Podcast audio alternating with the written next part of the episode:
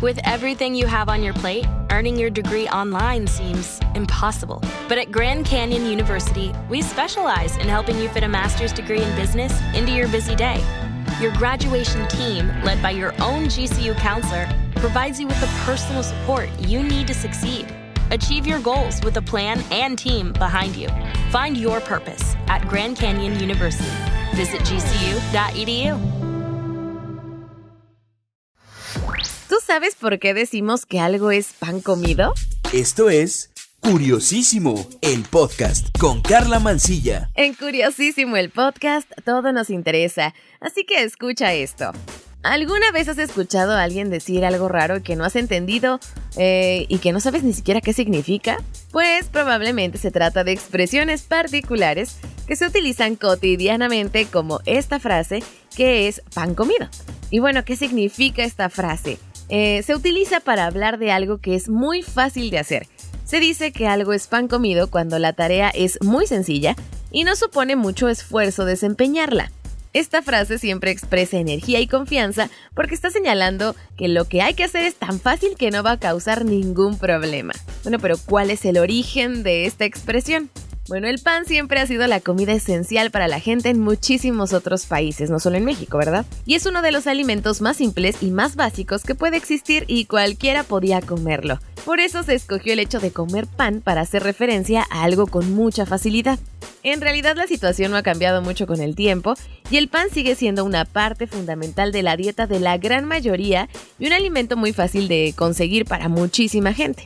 Para hacerlo no necesitas ni cubiertos ni las herramientas o habilidades especiales, lo que no se puede decir sobre, por ejemplo, comer otros alimentos como los mariscos o los caracoles o algunas frutas como el coco o la piña que requiere un poco de maña, de herramientas sobre todo para pelarlas y mucha paciencia. Bueno, así que parece bastante lógico que hablando de cosas fáciles, eh, sobre todo de hacer, nos acordemos del pan.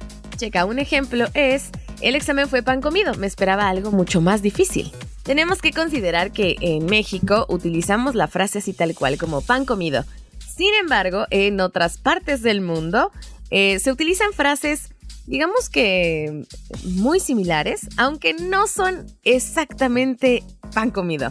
Por ejemplo, en inglés se dice It's a piece of cake, o sea, es una pieza de pastel. Tampoco hay mucha complicación en comerse una pieza o una rebanada de pastel, ¿estás de acuerdo?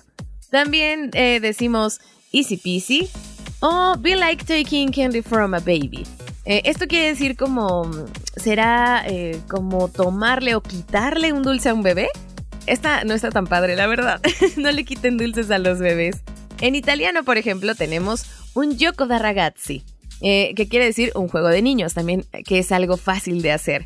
En italiano también se dice algo similar a facile como bere un bicchier d'acqua, que quiere decir fácil como beber un vaso con agua, o come rubare caramele a un bambino, que quiere decir exactamente lo mismo, como robarle o quitarle un caramelo a un niño, pero no lo hagan, esto no lo hagan.